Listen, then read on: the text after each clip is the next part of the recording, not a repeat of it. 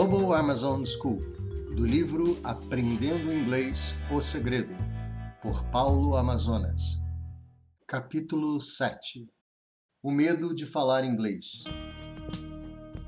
Medo de quê? Medo de um idioma que é infinitamente mais fácil e mais prático que o nosso? Acorde, não há o que temer. Enfrente esse desafio e você verá com seus próprios olhos que o inglês não é, nunca foi e nunca será um bicho de sete cabeças. É normal termos medo do desconhecido, medo do que nunca experimentamos antes, mas posso te assegurar que as melhores coisas da vida estão do outro lado do medo, inclusive falar inglês fluente. Então, tudo o que você precisa fazer é enfrentá-lo para ver seus sonhos realizados.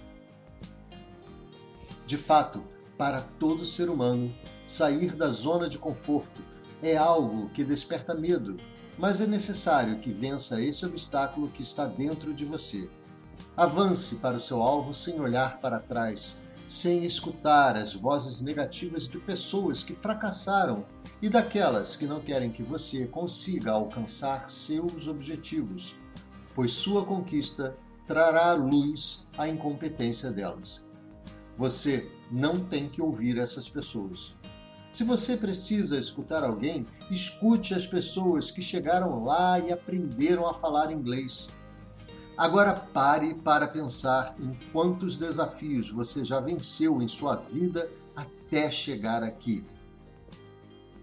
Tenho a mais absoluta certeza de que muitos deles foram bem maiores do que aprender um novo idioma. Posso te garantir que se você está estudando inglês há algum tempo ou se já terminou um curso, tem um bom vocabulário e conhecimento de boa parte da gramática inglesa, você está apto a falar. Tudo o que você precisa é abrir a boca e tentar se expressar de alguma forma. Gaguejando, parando para pensar, traduzindo, pagando mico, não importa, mas tem que sair algo exatamente como uma criança que está aprendendo a falar. Este é um processo que todos, inevitavelmente, mais dia menos dia, terão que passar, pois não haverá um momento em que, do nada, você acordará e começará a falar inglês fluente. Tenha em mente que ninguém poderá fazer isso em seu lugar, portanto, terá que fazer sozinho. Vença esse medo e você seguramente conseguirá se comunicar em inglês e, com bastante esforço, atingirá a tão sonhada fluência. É só uma questão de tempo, perseverança e consistência. Isso explica por que muitos brasileiros que moram há anos nos Estados Unidos e nunca estudaram inglês falam fluentemente a língua. Essas pessoas aprenderam de ouvido, decifraram o idioma e não tiveram medo nem vergonha de se expressar. Enquanto outras estudaram por vários anos e não conseguem sequer se apresentar para um nativo. Falar inglês é uma questão de atitude.